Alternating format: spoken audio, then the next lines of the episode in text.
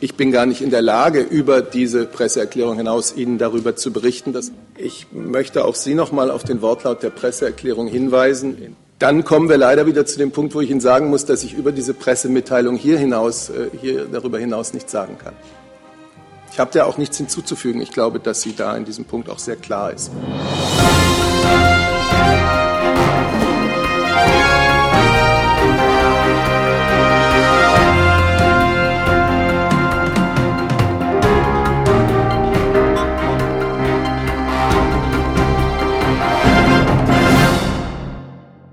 Werte Hörer, einen schönen guten Tag, einen schönen guten Abend. Ihr seid hier zugeschaltet zum Podcast Unlängst und Bündig. Wir haben heute zu Gast unsere Bundeskanzlerin Angela Merkel, die uns in der nächsten halben Stunde die wichtigen Fragen, die wir uns äh, vorbereitet haben, hoffentlich ausführlich beantworten wird. Äh, einen schönen guten Abend, Frau Merkel. Ja, guten Abend, Karol Kosmonaut. Ich freue mich, heute zu Gast zu sein in Ihrer Podcast-Sendung. Und naja, und ich hoffe, dass ich natürlich Ihre Fragen und die Fragen der Bürgerinnen und Bürger im Lande entsprechend beantworten kann. In diesem Sinne, Frau Bundeskanzlerin, würde ich gleich äh, einsteigen wollen mit einer Frage, die sich in den letzten Wochen wieder mh, hm, intensiv äh, hervorgeschält hat oder herausgeschält hat, die aber schon seit vielen äh, Monaten, Jahren ein Thema ist, nämlich das Thema ähm, Massensterben im Mittelmeer.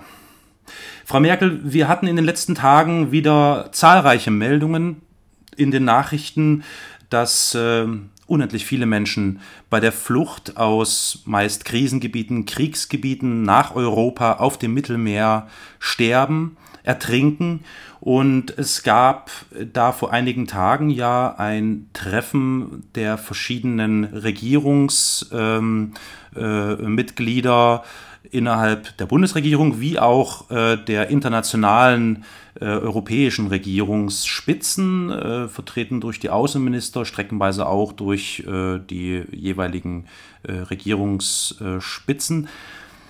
Können Sie mir sagen, wie der Plan gestaltet wird in naher Zukunft mit äh, diesem schlimmen, dramatischen äh, äh, Dingen, die im Mittelmeer da geschehen, umzugehen? Ja, also zum einen ist es natürlich so, dass ja bereits der Außenminister Steinmeier sich dazu geäußert hat und äh, da sind wir ganz einer Meinung innerhalb der Regierung und auch innerhalb der europäischen Regierung. Äh, es muss natürlich ein Plan her und diesen Plan gibt es ja, gibt ja einen Punkteplan. Und äh, dieser Punkteplan sieht vor, dass als eines der wichtigsten, als eine der wichtigsten Säulen innerhalb dieses Flüchtlingsdramas natürlich die europäischen Länder zunächst erst einmal ihre Seenotrettungsbedingungen verbessern wie soll das geschehen? Gibt es da konkrete Vorstellungen, Frau Merkel? Ja, also wir denken darüber nach, dass also solche, es gibt ja solche Beispiele wie den Herrn Höppner in Sachsen-Anhalt, ein ehemaliger Ministerpräsident, der dann einen eigenen Kutter gekauft hat und zur See gefahren ist und nun sagt, er will mhm. Flüchtlinge retten.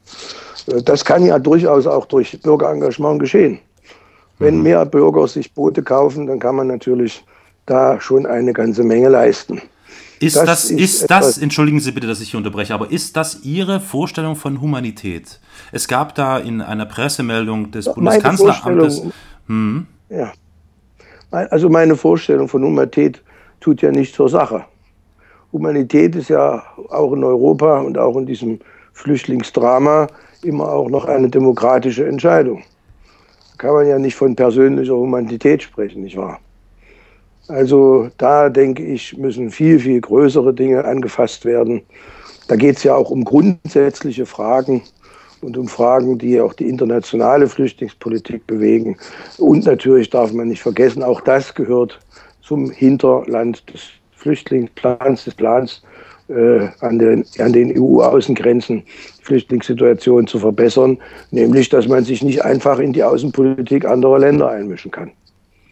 Wäre es denn ein Lösungsansatz, so erscheint es mir zumindest, es gibt viele wissenschaftliche Studien, die in den äh, letzten Jahren äh, diese Vermutungen widerlegt haben, dass wenn man die europäischen Außengrenzen öffnen würde, es eine extremen, eine extrem, äh, extreme Zuwanderung geben würde, die wirtschaftlich wie auch gesellschaftlich ähm, äh, negative Folgen zum Beispiel für unser Land hätten, wäre es denn eine Möglichkeit, die EU-Außengrenzen zu öffnen für den Flüchtlingsstrom? Nun ja, Überlegungen dahin gibt es ja. Also unser werter Kollege Putin öffnet ja bereits die Grenze an der Ukraine. Das führt dazu, dass natürlich bereits Fachflüchtlinge den deutschen Raum aus dem Osten erreichen. Im Punkto Süden und Westen haben wir uns noch nicht solche Gedanken gemacht. Wir warten natürlich noch auf die Flüchtlingsströme aus Amerika. Aber im Süden ist es natürlich so, dass, äh, da haben Sie schon recht, und da haben auch die amerikanischen Wissenschaftler recht, die solche Studien da gemacht haben und herausgefunden haben, dass natürlich Fachkräfte unser äh, innereuropäisches und eure, inner, innereuropäische Wirtschaft entsprechend stärken können. Dazu muss man aber natürlich sagen, dass wir im Austausch dazu gerne bereit sind, äh, Hartz-IV-Empfänger natürlich in diese Länder abzugeben, um dort das entsprechende äh, Sozial- und Wirtschaftsprogramme entsprechend zu stärken. Also versuchen Sie ein Gleichgewicht herzustellen sozusagen. Das muss man ja. Man ja. muss immer in der Politik auf das Gleichgewicht achten. Das heißt ja auch nicht umsonst Diplomatie. Äh, Diplomatie ist ja auch eine Sache, die sozusagen eine ausgewogene Gerechtigkeit herstellen muss. Mhm. Und ich denke, mit unserem, äh, mit unserem Plan hier für einen entsprechenden Wirtschafts- und Fachaustausch, Expertenaustausch zu sorgen, das äh, sind wir schon auf der richtigen äh, Schiene, nicht wahr? Sie hatten ähm, vorhin äh, Flüchtlinge aus Amerika angesprochen, dass ähm, bringt mich zu einem anderen Thema, was ich auch hier bei mir auf dem Zettel hatte äh, und vorhatte, Sie zu fragen. Ähm, der US-Präsident äh, Obama hatte sich kürzlich äh, für äh, versehentliche US-Drohnenangriffe und damit verbundene Tötungsaktionen westlicher Geiseln entschuldigt. Ähm, wie steht die Bundesregierung denn äh, zu diesem Thema? Wird sich die Bundesregierung denn auch äh, entschuldigen als äh, Standort für äh, die Steuerung dieser Drohnen, also die äh, Rammstein-Steuerungsstation? Ja, also schauen Sie, entschuldigen muss man sich oft im Leben. Und äh, das ist natürlich äh, das, äh, sozusagen ein Grundhandwerkszeug, äh, was wir Politiker ja mitbekommen haben, die Entschuldigung. Auch ich möchte natürlich im Namen der Bundesregierung meine Entschuldigung aussprechen für das, was da passiert ist. Dramatischer kann es gar nicht sein. Ich finde, das ist eine ganz äh, tragische Situation für die Hinterbliebenen und auch die Opfer. Äh, und natürlich muss dieses amerikanische Verhalten in irgendeiner Weise juristisch und politisch aufgearbeitet werden. Mhm. Dass wir natürlich im Rahmen der NATO-Verträge äh, natürlich auch Rammstein und andere Standorte in Deutschland entsprechend technisch unterstützen, das ist ja kein Krieg, das muss man ja mal so sehen. Wir sind ja nun nur für die Bodenkontrolle beziehungsweise für die entsprechende technische Ausstattung zuständig. Ach, sind Sie das? Nur das also für die Bodenkontrolle und die technische Ausstattung. Mhm. Das hat ja mit Kriegsführung in dem Sinne erstmal nichts zu tun, denn mhm. Kriege werden ja, wie Sie wissen, von Menschen gemacht. Mhm. Das bringt mich zum Thema Waffensysteme. Das Thema Waffensysteme ist auch äh, jetzt wieder in aller Munde, da die Bundesregierung darüber nachdenkt oder plant, nach Saudi-Arabien äh, Waffensysteme zu liefern.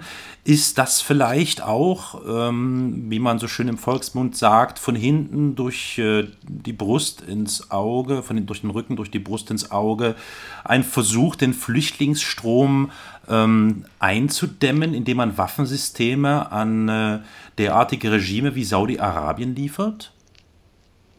Naja, nun lassen Sie mal die Kirche im Dorf, nicht wahr?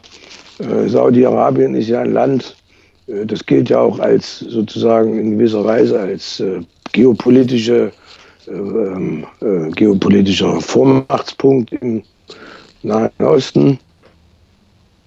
Und wir brauchen diese Länder unsere Unterstützung, um auch ein demokratisches äh, regierungspolitisches System aufzubauen. Und natürlich sind wir dann bereit, entsprechend äh, Unterstützung zu leisten.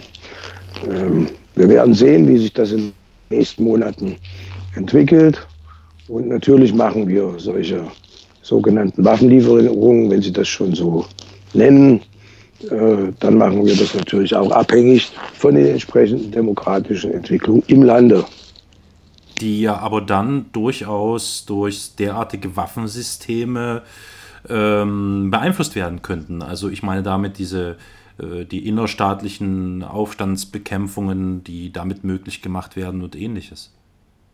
Ach ja, das hat man damals auch gesagt, als man in den Innenstädten Deutschlands überall Kameras aufgestellt hat, um Kriminelle äh, besser überwachen zu können. Äh, und nun schauen Sie mal, wie die Kriminalitätsrate zurückgegangen ist. Da können Sie sich ja informieren, nicht wahr? Und so ähnlich wird sich das natürlich auch in der Kooperation mit diesen Ländern verhalten. Ich denke, dass wir auch immer für eine neue Wertegemeinschaft stehen, für die europäische, konsequente Wertegemeinschaft, die mit ihren, sag ich auch mal, internationalen Partnern entsprechend kooperiert. Mhm, mhm. Das bringt mich, weil Sie gerade von äh, Kameras in den Innenstädten sprechen, zu dem nächsten Thema Höchstspeicherfrist. Die Vorratsdatenspeicherung, die ja durch den Bundesgerichtshof äh, als äh, grundgesetzwidrig äh, abgelehnt wurde, kommt ja nun wieder aufs Tableau mit dem neuen Namen, mit der neuen Bezeichnung Höchstspeicherfrist. Ähm, wie ist denn da der Planungsstand? Wann ist denn absehbar, dass es da konkrete Gesetzesvorgaben gibt? Mittlerweile haben sich ja die Koalitionsparteien, also die CDU und die SPD, ähm, schon über wichtige Eckpunkte verständigt. Aber wie ist da der Stand? Können Sie dazu äh, noch ein paar Informationen geben, Frau Merkel? Ja, das, das müssen, muss man schon so sehen, wie das auch gehandhabt wird. Äh, das ist natürlich eine parlamentarische Frage. Hier treffen sich die entsprechenden Ausschüsse und die entsprechenden parlamentarischen Gremien, um dort die, äh, Schluss, äh, die, die, die Vorschläge zu erarbeiten. Und dann wird man sehen, was letzten Endes dabei herauskommt. Äh, natürlich werden hier die Interessen der Bürger und Bürgerinnen entsprechend auch der Geschichte dieser Vorratsdatenspeicherung, die uns ja allen bekannt ist, äh, natürlich gewahrt werden. Man muss natürlich auf der anderen Seite auch beachten, äh, dass der internationale Terrorismus in den letzten Jahren natürlich massiv zugenommen hat. Mhm. Und da gehört es sich natürlich auch für ein demokratisches Land wie die Bundesrepublik Deutschland, sich entsprechend mit den militärischen Kooperationspartnern äh, abzustimmen und äh, dort äh, na, entsprechende Maßnahmen einzuleiten, um kriminellen Taten und terroristischen Handlungen weiter Vorschub zu leisten. Meinen Sie damit die jetzt vor einigen Tagen ähm, weiter enthüllte Zusammenarbeit, sehr intensive Zusammenarbeit zwischen dem BND und dem NSA? Äh, ja, also wenn Sie das schon so offen ansprechen, natürlich, ähm, das ist ja ist ein Knackpunkt in unserer äh, gemeinsamen Geschichte. Wir wissen natürlich, dass die Amerikaner äh, gelegentlich ihr, ihr, eigen, ihr Selbstverständnis für die Zusammenarbeit mit Europa und den Schutz der Demokratie in der westlichen etwas überbewerten. Das sollte und könnte auch in diesem Fall zutreffend sein. Wir, wir sind bereits in Gesprächen, aber ich will da den Entwicklungen, die dort äh, stattfinden, nicht vorgreifende Entscheidungen für den Bundesnachrichtendienst behalte ich mir entsprechend vor. Aber ich sehe bis jetzt noch keinen, soweit ich das überblicken kann. Und da sind auch natürlich die entsprechenden Ausschüsse und Kommissionen gefragt. Ich sehe noch keinen äh, Bedarf, keinen Handlungsbedarf. Dort aber Sie haben, Sie haben aber in einer Presseerklärung in der letzten Woche ähm, im Rahmen der Dienst- und Fachaufsicht des äh, Bundeskanzler, das Bundeskanzleramt also technische und organisatorische Defizite beim dem BND identifiziert. Welche Defizite sind das denn? Ja, das kennen Sie ja sicherlich, dass also kürzlich in einem Haus äh, des Bundesnachrichtendienstes Wasserleitungen ausgelaufen sind. Das sind zum Beispiel typische Defizite, äh, die unser Geheimdienst hat. Also mhm. hier und da mal ein Leck, ein mhm. Leck. Ja, und, äh, und ansonsten, ja, also wer kein, also man werfe den ersten Stein, nicht wahr, Herr Kosmonaut? Das muss ich Ihnen natürlich sagen. Es ist ja so, dass auch Geheimdienste äh, natürlich äh, entsprechende Fehler machen. Aber wenn, wenn Sie jetzt diese technischen Defizite so aufführen, halten Sie den äh, Chef des Bundesnachrichtendienstes, den Herrn Schindler, denn noch vertragbar? Nun, ich stelle mich da hinter die entsprechenden Gremien äh, der parlamentarischen Kontroll- und Personalausschüsse, die also diesen Herrn Schind da ähm, äh, die den Fall untersuchen und sich natürlich dort entsprechend schon mit dem Herrn Schind und seinen Kollegen auseinandergesetzt haben. Aber Sie sind doch, Sie sind doch die Regierungschefin und äh, müssten doch ein entsprechendes Handeln ähm, vor Augen haben, wie es weiter geschieht, was weiter geschieht. Ja, aber ich kann ja, das müssen Sie auch verstehen, äh, den demokratischen Kontrollgremien und Ausschüssen nicht vorgreifen, nicht wahr? Ähm, ich möchte aber es macht doch, es macht doch aber den Eindruck, dass der BND äh, Dinge tut, von denen das Kanzleramt nichts weiß. Ja, deswegen ist es ja auch ein Geheimdienst. Ja. Also, aber also, ich, äh, ich kenne mich gar nicht in der Frage aus.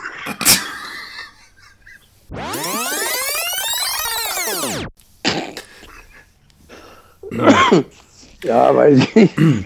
Wir, vielleicht, ich möchte das noch mal ganz kurz ein wenig ähm, ein, also, ähm, mehr ähm, identifizieren oder eingrenzen, Frau Bundeskanzlerin. Ähm, ich habe hier nicht von irgendwelchen undichten Wasserleitungen in diesem Neubau des BND gesprochen, sondern von einer Massenüberwachung. Frau Merkel, äh, das meinte ich. Ja, es gibt ja auch Massentierhaltung, nicht wahr? Also man muss jetzt schon irgendwie, Sie, Sie bewerten diesen Fall völlig über. Das wird also deutlich überschätzt, diese gesamte Sachlage da mit dem Bundesnachrichtendienst und dem NSA. Ich meine, die Amerikaner sind ja auf unserer Seite wo ist denn dann der Schaden? Aber wir sprechen hier von 40.000 äh, äh, sogenannten Selektoren, also ausges ausgesuchten Zielen, die durch den BND sozusagen im Auftrage des NSE äh, überwacht wurde.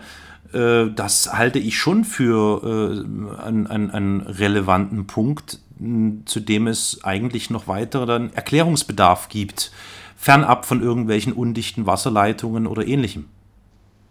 Aber da muss man ja auch unterscheiden, was ist das für eine Überwachung? Ist das eine Überwachung potenzieller äh, Straftäter? Ist das eine Überwachung von Kriminellen? von Kriminellen. Also mich überrascht, dass Sie das nicht wissen, aber nach dem aktuellen Stand, den ich hier habe, handelt es sich hier in vielen, in sehr vielen Fällen, wenn nicht sogar in überwiegenden Fällen, um Wirtschaftsunternehmen. Ja, Wirtschaftsunternehmen sind ja auch besonders schützenswert, nicht wahr? Man muss ja darauf achten, dass die Unternehmen in Deutschland entsprechend vor äh, fremder Spionage geschützt werden. Und ich würde jetzt die Amerikaner und auch äh, den Bundesnachrichtendienst ja nicht als fremde Geheimdienste bezeichnen. Mhm. Mhm. Insofern äh, denke ich schon, dass da wenig Anlass zur Sorge besteht. Gut. Und ich glaube auch, dass die entsprechenden beauftragten äh, Gremien und die Verantwortlichen äh, sich bereits darüber die notwendigen Gedanken machen. Dann lassen Sie mich bitte zum nächsten Thema kommen. Das nächste Thema ist das Thema äh, des Genozids am armenischen Volk, Frau Bundeskanzlerin. Ähm, Herr Steinmeier hatte in einer letzten Bundestagsrede gesagt, ich zitiere wörtlich, man kann das, was damals geschehen ist, im Begriff des Völkermords zusammenfassen wollen. Ist die Bundesregierung ähm, bereit und in der Lage, den Genozid am armenischen Volk auch als Völkermord anzuerkennen und zu deklarieren? Da gab es ja vor wenigen Tagen einen entsprechenden äh, Beschluss dazu und auch die Bereitschaft der entsprechenden Fraktionen, das schon zu tun. insofern verstehe ich Ihre Frage nicht so ganz. Ich wiederhole noch einmal den Satz von Herrn Steinmeier. Man kann das, was, man, was damals geschehen ist, im Begriff des Völkermordes zusammenfassen wollen. Das ist also eine Aussage, die genau das eigentlich nicht impliziert, sondern alles offen lässt. Daher nochmal die Nachfrage. Nein, also die Aussage von Herrn Steinmeier lässt eindeutig gar nichts offen. Die Aussage ist sehr konkret. Die Aussage beinhaltet auf jeden Fall, dass wer das so tun möchte, der kann das auch so tun. Hm. Und äh, ich denke, dass Herr Steinmeier äh, da einer, einer konstruktiven Debatte äh, natürlich auch die Verbrechen äh, Deutschlands äh, anzuerkennen äh, in, in, in, seiner historischen Vergangenheit nicht im Wege steht. Ja, ja. Dann hätte ich noch zu guter Letzt, äh, denn Sie äh, haben sicher kaum noch Zeit, aber deswegen versuche ich mich kurz zu fassen. Eine letzte Frage zum Thema bedingt durch die, ähm, die Demonstrationen, die häufig in deutschen Städten, meist in ostdeutschen Städten stattfinden, unter dem Sammelbegriff Pegida, gab es ja eine Initiative von der Bundesregierung mit dem Begriff oder dem Namen Bürgerdialog. Äh, wie ist denn der Bürgerdialog gestartet, den die Bundesregierung da ins Leben gerufen hat? Nun, wir haben uns äh, Beteiligte aus diesen Gruppen herausgegriffen. Äh, entsprechend aus welchen Gruppen? Der, Entschuldigen Sie bitte, aus welchen Gruppen? Aus den entsprechenden Führungsgruppen, aus den äh, Gruppen, die in den jeweiligen Städten Pegida äh, ähm, entsprechend verkörpern. Ah, ja. mhm und äh, haben dort äh, alles natürlich mit einem demokratischen Verfahren und einem demokratischen Prozess äh, begonnen, uns mit den Leuten entsprechend zu unterhalten. Und äh, da sind aber noch die weiteren Entwicklungen ausstehend. Äh, Bürgerdialog, das wissen Sie ja sicher, ist im Moment gerade nicht sehr einfach in Deutschland. Äh, nicht nur daran liegt, dass die Regierung wenig Dialog fähig ist, weil sie wenig Zeit hat, sondern auch daran liegt, dass viele Bürger gar nicht dialogfähig sind, weil sie nicht das Wissen haben. Aber ist das da nicht, aber ist das nicht äh, ähm, ein Versäumnis der Politik? Ach nein, also die Politik versäumt relativ wenig. Wir kriegen ja alles mit. Es ist ja so, dass wir unsere Augen und Ohren, sage ich mal scherzhaft jetzt, überall haben, nicht wahr? Mhm. Ähm, das zeigt ja auch die BND-Affäre, die Sie vorhin ansprachen. Insofern denke ich, dass wir nichts versäumen. Ähm, das Einzige, was wir versäumen könnten, wäre, dass wir uns zum richtigen Zeitpunkt mit den äh, richtigen Menschen in Verbindung setzen, mhm. um solche Sachen wie Pegida äh, zu verhindern. Nun könnte man ja mit böser Zunge meinen, wir wollten auch verhindern, dass in Zukunft die Bürger auf der Straße ihre Meinung sagen und dafür demonstrieren. Das wollen wir natürlich eindeutig nicht. Und deswegen sind unsere Maßnahmen mit Menschen sozusagen einen direkten Prozess der Demokratie zu pflegen, indem wir uns mit ihnen treffen, entsprechend ausgewählt. Man kann ja nicht gleich jeden, der kommt und was ändern will, einfach so mit in die politischen Gespräche holen. Man muss ja auch erstmal beachten, gibt es da Mehrheiten. Mhm. Und wenn Sie den Fall Pegida nun etwas genauer betrachten, dann wird Ihnen auch relativ schnell klar sein, dass es sich hier um eine Minderheit handelt. Und man kann ja. natürlich mit einer Minderheit in einer Demokratie äh, keine Mehrheitsentscheidung fähig machen. Das ja. ist eine komplizierte Sache. Aber auch hier handeln entsprechend alle Parteien, und zwar überparteilich möchte ich das sagen, handeln alle Parteien in einem und im gleichen Sinne. Man muss sich mit diesen Bürgern unterhalten und man muss sehen, wo sind ihre Sorgen und Nöte und Ängste. Mhm. Und dann muss man als Politik dezidiert diese Sorgen und Nöte und Ängste angehen, und zwar konkret vor Ort. Nochmal, noch einmal, noch einmal zu meiner Fragestellung. Äh, verstehe ich das als ein positives Fazit äh, des Bürgerdialogs, Frau Merkel? Ja? Ja, unbedingt. Ja, mhm. Bürgerdialoge in, in, dieser Hinsicht und Bürgerdialoge generell sind natürlich immer eine fantastische Sache. Denn auch wir Politiker, wir lernen ja nicht aus. Wir erfahren ja auch viel, wenn wir mit den Menschen sprechen, dann lernen wir ja auch viel dazu. Und das möchten wir auch weiterhin. Und da möchten wir auch weiterhin unsere Kraft und unser Engagement hineinstecken, um Deutschland einen entsprechend demokratischen Prozess zu gewährleisten. Ja, gut. Frau Merkel, dann ähm, danke ich Ihnen für Ihre Zeit wünsche Ihnen, Frau Bundeskanzlerin, noch einen angenehmen Abend und ähm, auf Wiederhören. Danke. Ja, da bedanke ich mich auch bei Ihnen und wünsche Ihnen und den Zuhörern auch noch einen schönen Abend. Und sollten Sie irgendwo den Steinmeier sehen, dann schicken Sie noch bitte zu mir. Ich hätte da noch ein paar Fragen.